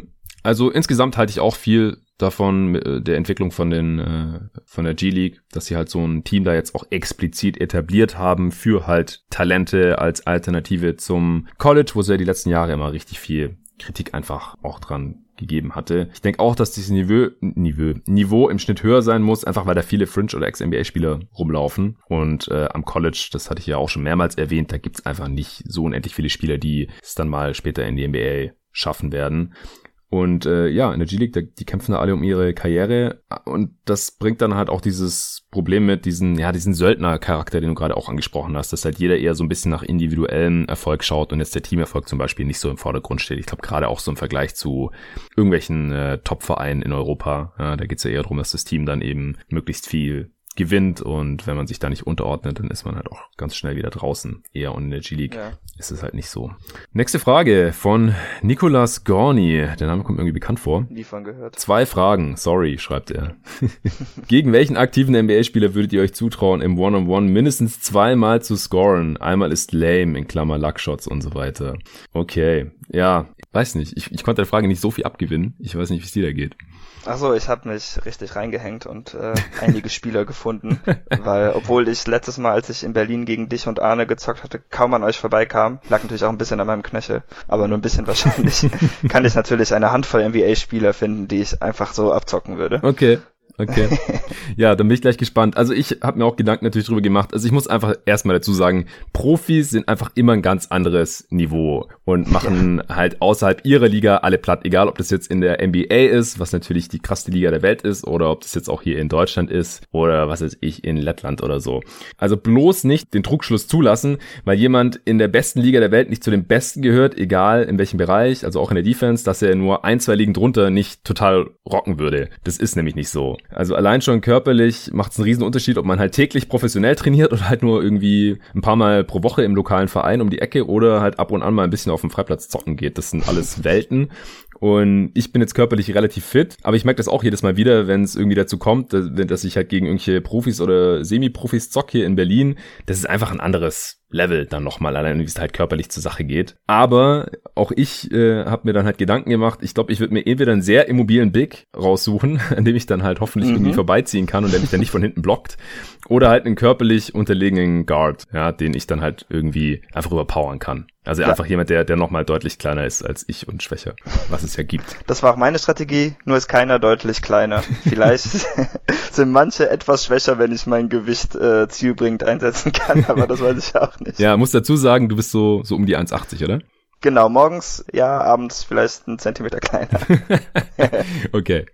Ja, wen, wen würdest du, gegen wen würdest du zweimal scoren? Also erst meine Honorable Mentions, das waren einfach so Verteidiger, die ich als schlecht und klein erachtet hatte, waren Darius Garland und Bryn Forbes. Die sind beide etwas größer als ich, so ah, fünf Zentimeter. Aha. Aber mit ihrer Wingspan machen die da doch schon einiges wett. Die ist bei beiden äh, durchaus über 1,90 und deshalb ist das vielleicht dann doch ein bisschen schwer. Mhm. Dann hatte ich noch DJ Augustine gefunden, der ist tatsächlich nur so groß wie ich, aber seine Wingspan ist auch ein bisschen länger und er hat, glaube ich, einen ziemlich starken Oberkörper. Das heißt, da kann ich dann, glaube ich, auch nicht so viel anrichten, mhm. denn schneller als ich ist er sowieso. Dann hatte ich noch über Anthony Simons nachgedacht, aber der ist tatsächlich einiges größer, als ich gedacht hatte. Also gebe ich da auch direkt auf. Und dann komme ich jetzt zu meinen drei Kandidaten. Als erstes habe ich Ines Kanter, einfach weil ich weiß, dass er die Zone nicht verlassen wird. Und ernsthaft zwei Jumper kann ich auch mal in Folge treffen. Also, das schaffen wir, denke ich. ja, ich glaube auch. als nächstes habe ich mir noch LaMarcus Aldridge aufgeschrieben. Als Bonus, wenn er nämlich dann seinen klassischen Contest, den äh, Tobi so gerne mag, aus der Paint ja. spielt, könnte ich vielleicht sogar noch den Rebound kriegen, falls ich daneben mache, weil er dann natürlich total aus der Position steht ja. und so meine Punkte kriegen. Und dann habe ich noch Trey Young, der ist tatsächlich nur fünf Zentimeter größer als ich. Unsere Wingspan, das weiß ich von unserem Go-To-Guys-Treffen in Berlin, ist mhm. tatsächlich gleich groß und 1,88, oder? Genau. Und per Google habe ich tatsächlich noch ein Kilo ihm gegenüber. Das heißt, vielleicht könnte ich im Post dann doch gegen ihn etwas ausrichten. Ja, ja und alle anderen NBA-Spieler habe ich natürlich überhaupt keine Chance. Äh, tun wir mal so, als hätte ich gegen diese drei eine Chance. ja, sehr geil. Gefällt mir sehr gut. Ich bin, ich bin da sehr ähnlich vorgegangen. Also ich habe auch äh, mir Trey Young rausgeschrieben gehabt. Also ich habe meine Wingspan ist sogar noch 12 Zentimeter länger als er. Ich bin wow. 5 Zentimeter größer als er und ungefähr 10 Kilo schwerer. Also den äh, könnte ich mir auch noch vorstellen. Vor allem letzte Saison. Diese Saison hängt er sich ein bisschen mehr rein, aber letzte Saison, da hätte ich wahrscheinlich irgendwie einfach zweimal gegen ihn scoren können, weil er keinen Bock gehabt hätte zu verteidigen. aber ich finde die Frage halt deswegen ein bisschen unsinnig, lieber Nico, weil beim One-on-One muss man ja auch verteidigen. Und niemand hätte halt eine Chance, irgendwie Trae Young zu verteidigen in einem, in einem One-on-One. Also wir würden ja trotzdem irgendwie verlieren. Mhm. Aber klar, also ich glaube, gegen so, so körperlich unterlegene Guards, da, da würde ich schon irgendwie den, den Ball im Korb unterbringen können. Und äh, mein Wurf ist zwar auch streaky, aber vielleicht würde ich dann gegen Ennis Cantor, wenn er halt irgendwie unter den Korb droppt, dann doch zwei Pull-Up-Jumper treffen. Und wenn er doch rauskommt, dann komme ich auch an ihm vorbei irgendwie. Denke ich auch. Okay, zweite Frage von Nico. es geht um die Championship. Game on the line. Noch 15 Sekunden zu spielen. Welchem aktiven NBA-Spieler gebt ihr den Ball in die Hand? Da spielen dann mehr Parameter mit rein als wer ist der beste Shotmaker, deshalb nicht wer soll den Wurf nehmen. Danke und macht bitte mal lieber zwei Teile. Servus. Ja, Nico, ist, zwei Teile sind nicht drin, unter anderem, weil ich mit dir in den nächsten vier Tagen drei Folgen aufnehme. Danke, Nico. Ja, deine Schuld. Ja, ich, ich denke einfach, der erste Name, der mir eingefallen ist bei der Sache, ist immer noch LeBron. Also der hat einfach am meisten bewiesen mit der Championship on the line. Wie geht's dir da? Ich habe nur zwei Spieler aufgeschrieben und der erste ist auch LeBron. Einfach weil ich mir zu 90% sicher bin, dass er in diesem paar Sekunden übrig Szenario die richtige Entscheidung trifft. Ja. Und wenn ein Spieler die richtige Entscheidung trifft, dann gibt er dir einfach eine sehr gute Chance, um damit das Spiel zu gewinnen. Denke ich auch. Und mental ist er mittlerweile, glaube ich, auch stark genug, weil er es einfach schon oft genug gemacht hat und oft genug schon ja. bewiesen hat. Bei anderen Spielern, also ich hatte mir noch einen anderen Namen aufgeschrieben, einfach weil er so super klatsch ist und das ist Damian Lillard. Aber der war einfach noch nie in den Finals und deswegen hätte ich da ein bisschen mehr Bedenken. Noch nie um die Championship gespielt und in Playoffs baut er auch immer merklich ab. Also erstens die Last der Regular Season und dann halt auch noch in den Playoffs wird es nicht einfacher. Und er hat abnormale Klatsch-Stats, aber die kann man halt auch nicht so wirklich auf die Zukunft projizieren, weil einfach Klatsch Sample Size super, super klein ist. Die Spieler sind einfach sehr wenig in der Crunch Time. Und je kleiner die Sample Size ist, desto weniger kann man das halt auf die Zukunft projizieren, auch wenn er dieses Jahr irgendwie 80% True Shooting in der Crunch Time hat. Also Clutch Stats, die schwanken ja auch immer ziemlich von Jahr zu Jahr aus diesem Grund einfach. Also man kann einfach sehr gut sagen, der Spieler hat gut getroffen in der Crunch-Time, aber man kann halt nicht mit Sicherheit dann sagen, kann man ja eh nicht bei Stats, aber bei manchen kann man daraus halt eher Schlüsse auf die Zukunft ziehen als bei anderen und deswegen wäre ich mir hier bei Lillard halt nicht ganz so sicher wie bei LeBron. Ja, Lillard würde ich glaube ich nicht nehmen, aber ist auf jeden Fall auch eine gute Wahl, weil er einfach jede Art Wurf treffen kann. Mhm. Meine zweite Wahl war Kevin Durant. Ja, stimmt. Ja, fuck, den hätte ich auf den hätte ich auch noch kommen können. Ja. ich weiß nicht genau, was seine Klatschzahlen über seine Karriere sind. Das wollte ich eigentlich raussuchen, aber das war auf NBA-Stats.com sehr verwirrend. Und mhm. in diesem Jahr trifft er aber 50 Prozent im Klatsch. Ähm, allgemein über seine Karriere, wenn man seine Rookie-Saison rauslässt, dann trifft er 49,9 Prozent seiner Würfe aus dem Feld. Und ja, natürlich ist es nicht 50-50 in der Situation, ob er dann trifft oder nicht und ob man dann gewinnt oder nicht. Aber ich glaube, näher an 50-50 als einen Kevin Durant-Wurf kommt man einfach nicht in einer NBA-Situation. Ja. Und deshalb wäre er nach LeBron meine zweite Wahl. In den Finals hat er es ja auch schon gezeigt. Äh, gegen Cleveland war das, glaube ich, Spiel 3, wo er im Grunde ähm, in Cleveland ja den Cavs so die Chance auf die Meisterschaft dann direkt weggenommen hatte. Mhm. Im Jahr darauf hat er das, glaube ich, quasi wiederholt, fast den gleichen Wurf getroffen. Äh, und ja, ich denke, da ist man gut mit bedient. Ja, nee, sehr, sehr guter Kandidat, auf jeden Fall. Bei Durant ist es halt so, er war halt immer der Favorit in den Finals und deswegen vielleicht ja, nicht, genau, nicht ganz der Druck so fehlt vielleicht ein bisschen. Pressure, wie wir es bei LeBron schon hatten. Aber ja. klar. Nee, das, das habe ich auch überlegt. Ja, dann würde ich ihn auch als zweiten Kandidaten nehmen und dann Lillard vielleicht als dritten. Nächste Frage von Vosch Kosidowski. Hat LaMelo Ball eurer Meinung nach die Auszeichnung Rookie of the Year schon in der Tasche oder seht ihr noch einen Spieler, der ihm den Titel Titel wegschnappen kann. Wie sieht's aus?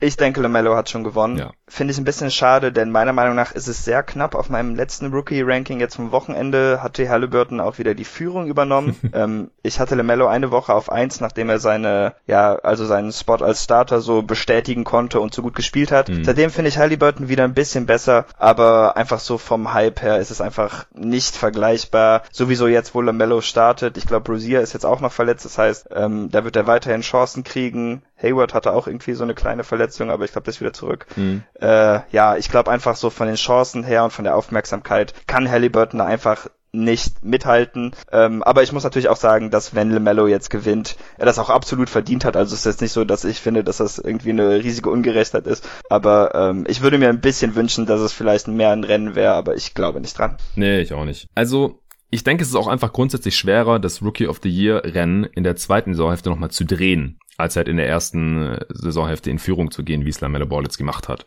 Weil mhm. bei Lamello sieht es einfach sehr danach aus, dass es jetzt wird. Und er hat jetzt das Momentum, er ist Starter geworden und spielt noch besser und ist Topscorer von der Rookie Class und überhaupt. Also ich werde das auch alles demnächst nochmal genauer hier besprechen. Zum einen äh, mit Torben, dann halt am Wochenende beim nächsten Rookie Watch Pod und dann äh, mit Arne, eins der Teams, das wir analysieren wollen, werden auch die Charlotte Hornets sein. Also über Lamello wird hier in nächster Zeit noch genug gesprochen werden. Und da müsste jetzt schon sehr, sehr viel passieren bei Halliburton oder auch bei jedem anderen Rookie, um halt Lamello diesen Hype nochmal wegzunehmen irgendwie. Also da müssten die dann nicht nur genauso gut spielen wie Lamello jetzt in der ersten Saisonhälfte, sondern nochmal deutlich besser, um das nochmal zu drehen, denke ich. Oder Lamello müsste irgendwie ein komplettes Loch fallen, gegen die Rookie-Wall crashen. Aber es ist schon sehr, sehr krass, was er hier bisher macht. Knapp 15 Punkte pro Spiel, über 6 Rebounds, über 6 Assists. Äh, Anthony Edwards ist wahrscheinlich gerade noch so der Dritte im Rennen, der in den letzten Wochen ein bisschen Hype generieren konnte, ein bisschen besser geworden ist. Aber unterm Strich macht er zwar die zweitmeisten Punkte jetzt in der Class gerade, knapp vier Rebounds, zweieinhalb Assists, aber halt immer noch so schrecklich ineffizient, dass bei ihm oder auch bei Halliburton schon sehr, sehr viel noch passieren müsste, glaube ich, um da nochmal an Lamello vorbeizuziehen. Ja, also ich glaube auch einfach nicht dran, denn das einzige, also Lamello's Stats werden nicht schlechter werden, außer er wird vielleicht ineffizienter, aber das interessiert Rookie of the Year Vote halt sowieso nicht, nee. Ist das Rennen für mich halt einfach auch durch. Ja, und er spielt im besten Team von den dreien auch noch, was auch ja, nicht stimmt. so wichtig ist beim Rookie of the Year Award Rennen historisch gesehen, aber da kommt einfach so viel zusammen, wenn die Hornets dann auch noch in die Playoffs kommen, zumindest ins Play-In, was die Wolves nicht schaffen werden und die Kings höchstwahrscheinlich auch nicht, dann ist es einfach vorbei. Jo. Kommen wir zur ersten Celtics-Frage von Sebastian. Oh, können die Celtics mit Kemba noch zum Contender werden oder muss man erst sein Gehalt aus den Büchern bekommen, um um Tatum und Brown ein Team aufzubauen, das ernsthaft um die Championship mitspielen kann? In Klammern vorausgesetzt natürlich, Kemba erreicht wieder sein altes Niveau. Falls mit Kemba, was muss geschehen? Also erstmal muss er doch eigentlich meinen, vorausgesetzt Kemba erreicht nicht wieder sein altes Niveau, oder? Das hatte ich mich auch gefragt, weil für mich ist es so, wenn Kemba sein altes Niveau erreicht, dann ist es für mich auf jeden Fall möglich. Und ja. wenn nicht, dann ist es für mich unmöglich. ja, genau. So sehe ich das eigentlich auch. Ja. Ja, aber jetzt mal vorausgesetzt, Kemba erreicht sein altes Niveau wieder halbwegs oder wird zumindest mal wieder besser, als er jetzt gerade spielt. So, was müsste dann noch passieren aus deiner Sicht oder was läuft bei den Celtics aus deiner Sicht in dieser Saison bisher nicht gut genug, um irgendwie in den Kreis der Contender oder erweiterten Contender oder Conference Finals äh, Kandidaten zu zählen. Also ich hatte dich da neulich auch gefragt, schon auf River, bevor ich hier die Eastern Conference Power Rankings aufgenommen habe, auf einer Skala von 1 bis 10, wie besorgt du um deine Celtics bist. Dann hast du geschrieben 4 von 10 und alle vier sind, sind Kemba. Aber jetzt vielleicht mal Kemba so ein bisschen außen vor. Was äh, sollte noch besser laufen ansonsten? Ja, also was ein bisschen schwer ist an dieser Saison, ist einfach, wie sich so die Verletzungen gestaffelt hatten. Ähm, die vier besten Spieler des Teams haben halt auch einfach kaum zusammengespielt, die die letztes Jahr für den Run zu den Conference Finals verantwortlich waren, also Kemba, Smart, Tatum und Brown, einfach weil ähm, als Kemba zurückkam, hat Smart sich dann verletzt und hatte Tatum dann auch noch Covid. Äh, deshalb ist das halt auch alles so ein bisschen ungünstig gelaufen. Äh, Kemba ist halt schon ein riesiges Problem. Also äh, ich muss mal kurz seine Stats aufrufen, aber der macht dieses Jahr 17 Punkte pro Spiel bei knapp unter 38 Prozent. Äh, defensiv hilft er halt nicht wirklich. Das heißt, sie schleppen hier einfach ein bisschen so einen Klotz am Bein rum, der 16 Mal pro Spiel wirft und nicht wirklich sehr effizient ist. Und das macht das Team halt auch schlechter. Aber was ihnen im Moment ein bisschen fehlt, und da merkt man halt auch Marcus Smarts Abwesenheit, sie haben halt keinen, der so ein bisschen das Spiel zusammenbindet, wie zum Beispiel Nicolas Batum bei den Clippers macht. Ähm, das fehlt total. Außerdem mhm. sind die ganzen Schützen des Teams einfach etwas zu zögerlich. Also die meisten Sammy Ogilvy, auch Peyton Pritchard oder Grant Williams, bevor die abdrücken, denken die halt irgendwie einfach noch ein zweites Mal drüber nach, ob sie mhm. wirklich abdrücken wollen. Und dann muss man halt die Possession wieder ganz von vorne aufziehen, wenn man kurz zögert. Und ähm, Danny Ainge hatte jetzt eben auch während unserer Aufnahme ein Radio-Interview, das habe ich jetzt so ein bisschen versucht auf Twitter noch so zu verfolgen. Und da meinte halt auch, dass sie ähm, ja einfach versuchen müssen, mehr Spieler zu finden, die Tatum und Brown komplementieren und nicht nur Spieler haben, die Tatum und Brown brauchen, um überhaupt äh, effektiv zu sein. Ja. Und äh, ja, das merkt man schon. Also ich bin ja auch dafür, dass sie so an ihre jungen Spieler festgehalten haben und es sind auch viele junge Spieler bei, die ich sehr gerne mag und an die ich auch noch glaube. Aber ähm, die Sprünge oder die Entwicklung ist halt bisher eher schleppend verlaufen und dass jetzt keiner so einen riesigen Sprung gemacht hat, äh, zusammen auch noch mit Langfords Verletzung und Haywards Abgang, das merkt man halt schon. Also im Moment, die letzten zwei Wochen sind auch echt hart. Die Spiele machen jetzt nicht super viel Spaß. Da sind ein paar äh, verschenkte Spiele bei und auch Spiele, wo man einfach nicht den Eindruck hat, dass sie konzentriert ins Spiel kommen. Aber ähm, ja, wenn Kemba wieder der Alte ist und Marcus Smart wieder fit ist, dann hätte ich persönlich trotzdem noch das Vertrauen, dass da ein gutes bis sehr gutes Team drin steckt. Denkst du, dass Ainge zum ersten Mal seit sieben Jahren jetzt einen Trade machen könnte während der Saison?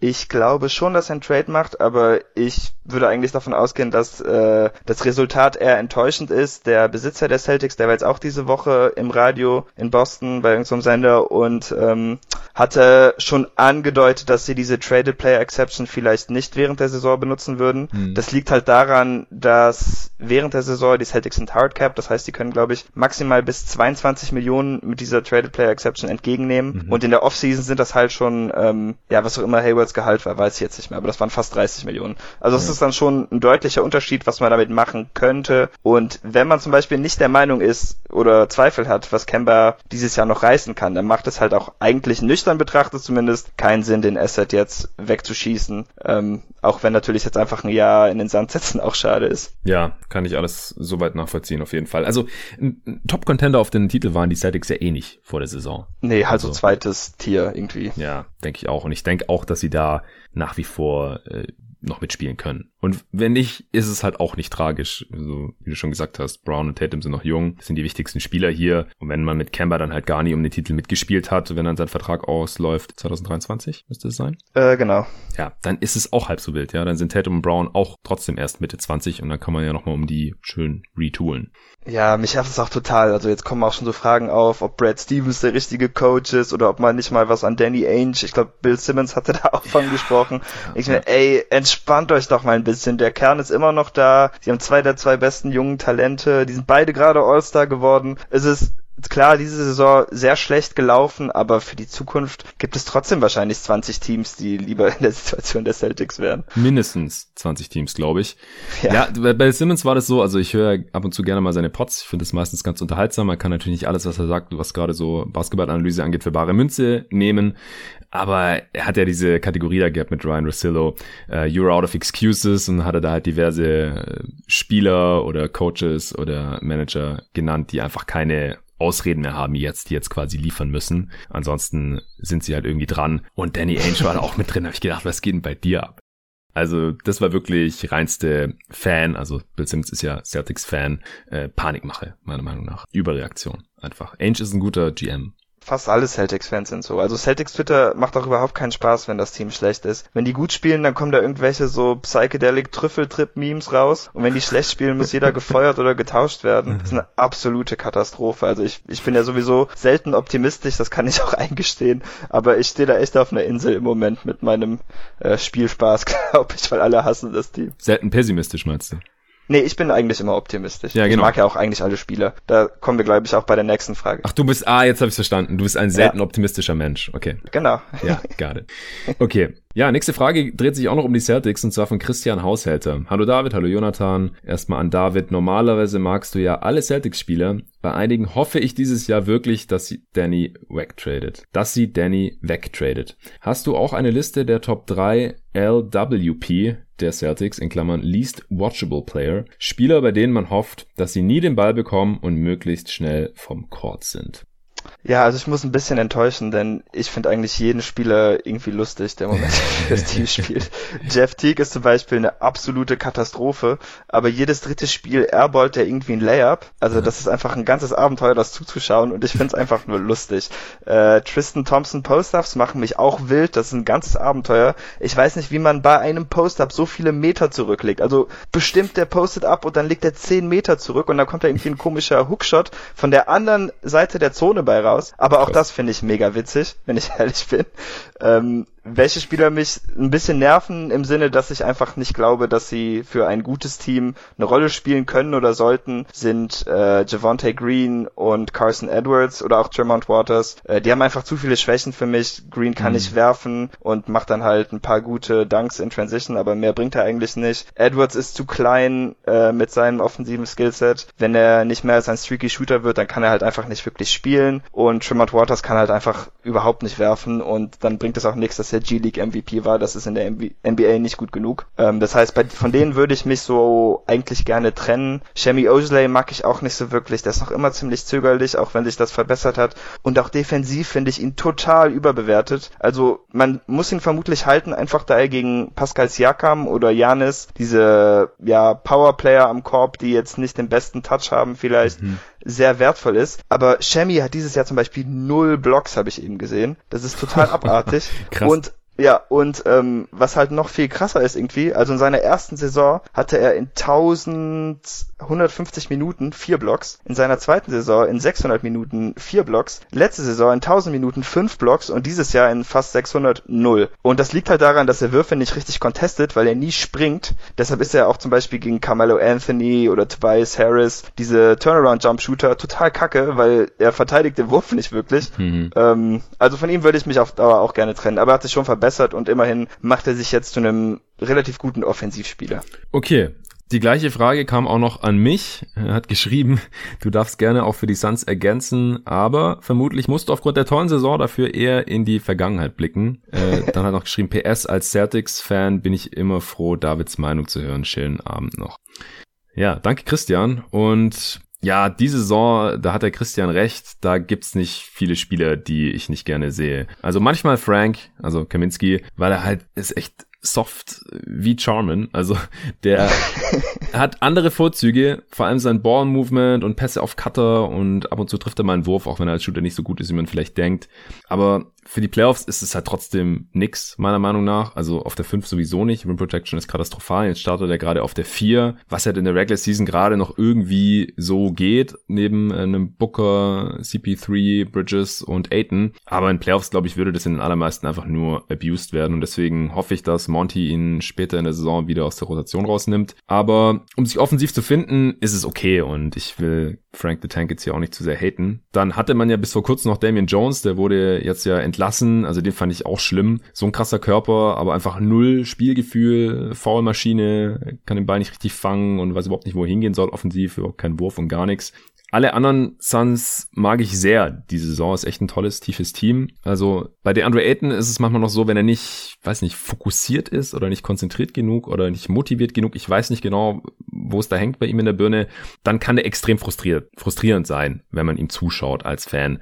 Aber das ist zum Glück immer seltener der Fall und insgesamt mag ich den Typ auch total. Und vor allem, wenn er dann halt wirklich locked in ist, dann ist er einfach ein Monster mittlerweile. Also an den Brettern defensiv und dann auch immer öfter offensiv. Dann, äh, wie Christian schon richtig vermutet hat, in den letzten Jahren, da gab es viele Spieler, wo man sich einfach regelmäßig an den Kopf gefasst hat, wenn die gespielt haben, wo ich dann auch mal wirklich keinen Bock mehr hatte, die noch größer mir, reinzu, äh, mir reinzuziehen. Also früher Josh Jackson war sehr frustrierend. Bender war auch so soft, dass es wehgetan hat beim Zuschauen. Also wie so ein verschrecktes Reh manchmal. Man hat fast das Gefühl, dass er Angst vor dem Ball hat. Dann ganz schlimm fand ich Jamal Crawford bei den Suns. Also dass der Spielzeit gesehen hat mit fast 40 und ungefähr jeden Wurf drauf gelatzt hat. Äh, als, äh, weiß nicht, Vorzeige-Veteran oder was auch immer er da sein sollte. Das fand ich ganz schlimm. Äh, Ryan Anderson war total katastrophal bei den Suns und ist ja auch seitdem nicht mehr in der Liga untergekommen. Tyson Chandler hatte irgendwann überhaupt keinen Bock mehr, war ganz schlimm. Und dann auch Trevor Ariza, das, das war alles echt brutal, was die beiden Suns da noch gezeigt haben. Einfach überhaupt keinen Bock gehabt, äh, total demotiviert und das Team war auch einfach schlecht und dann sehen solche Rollenspiele auch einfach noch schlechter aus. Jimmy Fredette auch katastrophal.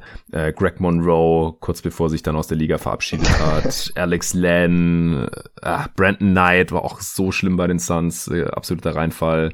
Also er Cannon, einfach auch so Guards, die ungefähr jeden Wurf nehmen und trotzdem total schlecht treffen, die Mitspieler nicht besser machen, das Team noch weiter runterziehen. So, das, das war einfach, habe ich mir überhaupt nicht gerne angeschaut. Aber die Zeiten sind zum Glück vorbei. Wie macht sich Abdul Nader denn bei den Suns? Ach, den mag ich eigentlich ganz gern. Also, Echt? ja, ja, okay. das ist okay, so als zehnter, elfter Mann. Also größer ist seine Rolle einfach nicht, außer als noch ein paar Spieler gleichzeitig verletzt waren. Ja, hat einen soliden Wurf, soliden Drive, äh, hängt sich, hängt sich rein. Ist in Ordnung, so. Ja, ich glaube, für mich hat das einfach für immer versaut. Ähm, ich weiß leider nicht mehr. Ich glaube, Davis hat ihn sogar gefoult. Da haben die Celtics in New Orleans gegen die Pelicans gespielt. Da wurde er bei einem Dreier gefoult. Mhm. Und ich glaube, dann hat er noch, da muss er noch irgendwie einen Tee genommen haben oder so. Und dann hat er vier Freiwürfe in Folge daneben gemacht. Oh, echt? ja, ja, weil, und die Celtics dann irgendwie drei Punkte zurück zu dem Zeitpunkt. Ah, ich sehe es gerade. Bei den, bei den Celtics hat er aber auch 20 Prozent schlechter getroffen, seine Freiwürfe als bei. Ja, Phoenix. also statistisch ist er auch auf jeden Fall besser geworden. Aber das war, also bei den Celtics, das war eine absolute Katastrophe. Der Typ sah nicht aus wie ein NBA-Spieler. Der machte immer so seinen Spin-Move unterm Korb und hat den Ball dann weggeschmissen. Aber freut mich auf jeden Fall für ihn, dass er das in Phoenix ähm, nicht mehr tut. Ja, also jetzt mal so auf per 36, weil, wie gesagt, der spielt nicht so super viel. Er spielt ja dann 13 Minuten pro Spiel, jetzt in 15 Spielen, aber per 36 macht er mittlerweile 17, 6 und 3 bei einem 112er Offensivrating. Ja. Trifft 39% seiner Dreier, 78% seiner Freiwürfe, also durchaus solide, auf jeden Fall. In, in sehr kleiner Rolle natürlich, aber ja. ja, ist halt so ein 6'5 kräftiger athletischer Wing. Das kann jedes Team am Ende der Bank noch brauchen. So, wir kommen zur letzten Frage tatsächlich von Maximilian Ablas. Mahlzeit. Mich würde mal interessieren, wie es um Andrew Wiggins steht. Aktuell ist es ja sehr ruhig um ihn und scoren tut er ja in der Regel. Ist er inzwischen ein brauchbarer Rollenspieler oder ist er immer noch seine Last und wird, wird seinem negativen Ruf wird seinen negativen Ruf nicht mehr los. Also über Wiggins habe ich neulich auch erst mit Tobi hier im Pod gesprochen beim Western Conference Power Ranking, als es um die Warriors ging. Aber hau du doch mal gerne auf deinen Take raus. Ich habe eigentlich nicht wirklich eine andere Meinung. Jetzt, wo du es erwähnst, kann ich mich auch noch so vage dran erinnern. Ähm, für mich ist der größte Unterschied bei ihm im Moment, das sind zwei Sachen. Zum einen trifft er seinen Dreier besser als je zuvor in seiner Karriere und das mhm. halt auch nur mit 36 Prozent. Ähm, das hilft ihm natürlich bei der Effizienz, aber ich bin halt nicht überzeugt, dass das jetzt so real ist, dass er jetzt ein stark verbesserter Schütze ist, denn, und ich meine, das hat der Tobi auch gesagt, äh, von der Freiwurflinie hat er halt gerade mehr oder weniger die schlechteste Saison seiner Karriere oder zumindest die zweitschlechteste. Ja. Woran ich wohl ein bisschen glaube, und das ist auf jeden Fall hilfreich, ist das Shotblocking. Das war letztes Jahr für Golden State auch schon ziemlich gut, zumindest besser als zu allen anderen Phasen seiner Karriere. Und ich könnte mir vorstellen, dass er in der Struktur als Helpside Defender wahrscheinlich etwas besser funktioniert. Aber damit würde ich halt sagen, ist er für mich vielleicht marginal besser. Aber ansonsten, also mein Bild von ihm hat sich jetzt nicht sonderlich geändert, da ich einfach davon ausgehe, dass das mit den Dreiern wieder etwas zurückgeht. Und ja gut, dann ist er halt ein guter Shotblocker für einen Flügel, aber viel mehr ist das für mich jetzt auch nicht. Ja, und vor allem ist ja, ist ja kein guter Help Defender. Ja, also nee, das genau. dann halt oft einfach der Athletik geschuldete Blocks, sage ich jetzt mal. On-Ball ist er ganz okay mit seinem Körper, aber obwohl er Career High bei den Dreiern hat, gerade auch bei gutem Volumen, hat er immer noch nur ein Offensivrating von 103 und das ist seine Karriere so bei 104. Ja, also er ist einfach nicht besser geworden offensiv, obwohl die Rolle deutlich ja klarer definiert und eigentlich einfacher sein sollte neben Green mhm. und Curry und das finde ich ein bisschen schade. Äh, defensiv funktioniert er in so einem System halt auch ein bisschen besser. Die Frage war halt also Tobi hat ja so den Hot Take rausgehauen, dass ein billigerer Spieler wie ein James Ennis zum Beispiel wahrscheinlich diese Rolle von Wiggins auch ausfüllen könnte. Und das ist dann halt tragisch, wenn er einen Max-Deal hat und James Ennis halt irgendwie knapp über Minimum verdient. Aber ich habe halt gesagt, ich weiß nicht, ob Ennis 18 Punkte pro Spiel bei einem 103 Offensiv-Rating auflegen könnte. Das ist wahrscheinlich dann doch ein bisschen übertrieben. Aber es geht halt so ein bisschen in die Richtung. Er ist einfach katastrophal überbezahlt nach wie vor. Die Leute haben sich dran gewöhnt und weil er jetzt immerhin in einem Team spielt, das trotzdem gut ist, ich will nicht sagen wegen ihm gut ist, sondern eher trotzdem oder er läuft halt irgendwie noch mit und ist zumindest keine Katastrophe, haben die Leute sich halt, sich halt ein bisschen beruhigt. Ja, es sieht dann halt nicht ganz so schlimm aus, als wenn das Team halt gar nichts gewinnt und der Typ verdient äh, einen Max-Deal. Aber unterm Strich sieht man jetzt halt kaum eine Entwicklung. Da würde ich auch bei bleiben. Genau. Gut, dann hätten wir es für heute. Wie gesagt, wir haben jetzt äh, nicht alle Fragen hier beantwortet. Die eine oder andere wurde, wie gesagt, erst neulich auch äh, in, in anderen Pods irgendwie thematisiert. Dann gab es eine Frage noch zu den besten Rollenspielern. Da könnte man einen eigenen Pod zu aufnehmen. Das hätte jetzt hier heute auch den Rahmen gesprengt. Und ach so, es gab noch eine Frage, welche Pods wir so empfehlen können. Das war der Hörer, der Supporter, der meint, er hört sogar manche Folgen zweimal. Also, falls dir gleich noch was spontan einfällt, ich habe ein paar aufgeschrieben. Ich weiß, wir hören auch zum Großteil dieselben Pods. Dunked On zum Beispiel kann ich empfehlen. Das ist ein amerikanischer Daily Podcast, ist allerdings hinter einer Paywall. Da gibt's nur eine, nur eine Folge pro Woche for free. Äh, Low Post höre ich noch oft an. Kommt natürlich auch ein bisschen auf die Gäste an. Das ist von ESPN, von Zach Lowe. Äh, Duncan und Hollinger, das äh, ist vom Locked On Podcast Network einmal die Woche. Also John Hollinger hat jahrelang für ESPN geschrieben. Dann war er im Front Office von den Memphis Grizzlies und jetzt ist er bei The Athletic und Duncan ist halt vom Dunked On Podcast ein NBA Analyst. Dann Nerder She Wrote ist auch von The Athletic mit Seth Partner, den ich hier im Pod relativ oft zitiere. Das ist auch ein relativ nerdiger Podcast, kommt einmal die Woche raus. Game Theory von Sam Vicini höre ich mir auch ganz gerne an. Der macht in erster Linie viel über Draft Prospects, manchmal auch so NBA-Zeug. Ich bin nicht immer einer Meinung mit ihm, aber da äh, gibt's auf jeden Fall auch guten Content. Real GM Radio ist von Leroux, das ist der andere vom Dunked On Podcast, auch so ungefähr einmal die Woche mit verschiedenen Gästen, da höre ich immer wieder rein. Dann Bill Simmons hatte ich vorhin schon erwähnt, höre ich ab und zu mal noch rein, wenn mich das Thema interessiert. Gerade mit Ryan Rosillo finde ich das einfach, ist so schön seichte NBA-Unterhaltung. Das äh, kann ich mir auf jeden Fall auch ab und zu mal geben. House of Strauss geht auch so ein bisschen in die Richtung, also Ethan Sherwood Strauss ist auch so ein bisschen so ein NBA-Laberer, aber ist manchmal ganz interessant oder witzig. also insgesamt gibt's jedenfalls circa fünfmal so viele NBA-Pods, wie ich mir jemals anhören könnte mittlerweile. Also es ist in den letzten drei, vier Jahren echt krass explodiert. Zu jedem Team gibt's auch äh, irgendwelche Team-Pods. Äh, mittlerweile kommt auch gefühlt ein neuer deutscher NBA-Pod jede Woche raus oder zumindest jeden Monat. Und ich selber war ja auch schon beim Korbjäger NBA-Podcast zu Gast bei Ole, der hier auch schon, Ole Frax, der hier auch schon zu Gast war. Das gibt's glaube ich auch einmal die Woche immer. Dann Talk in the Game, da gibt's zu verschiedensten Basketball-Themen Podcasts, auch zur NBA, aber auch Scouting-Sachen, WNBA NBA äh, kann man sich natürlich reinziehen. Olajuwons Erben, äh, Leon war ich auch schon mal zu Gast. Da bist du jetzt auch zu Gast, oder?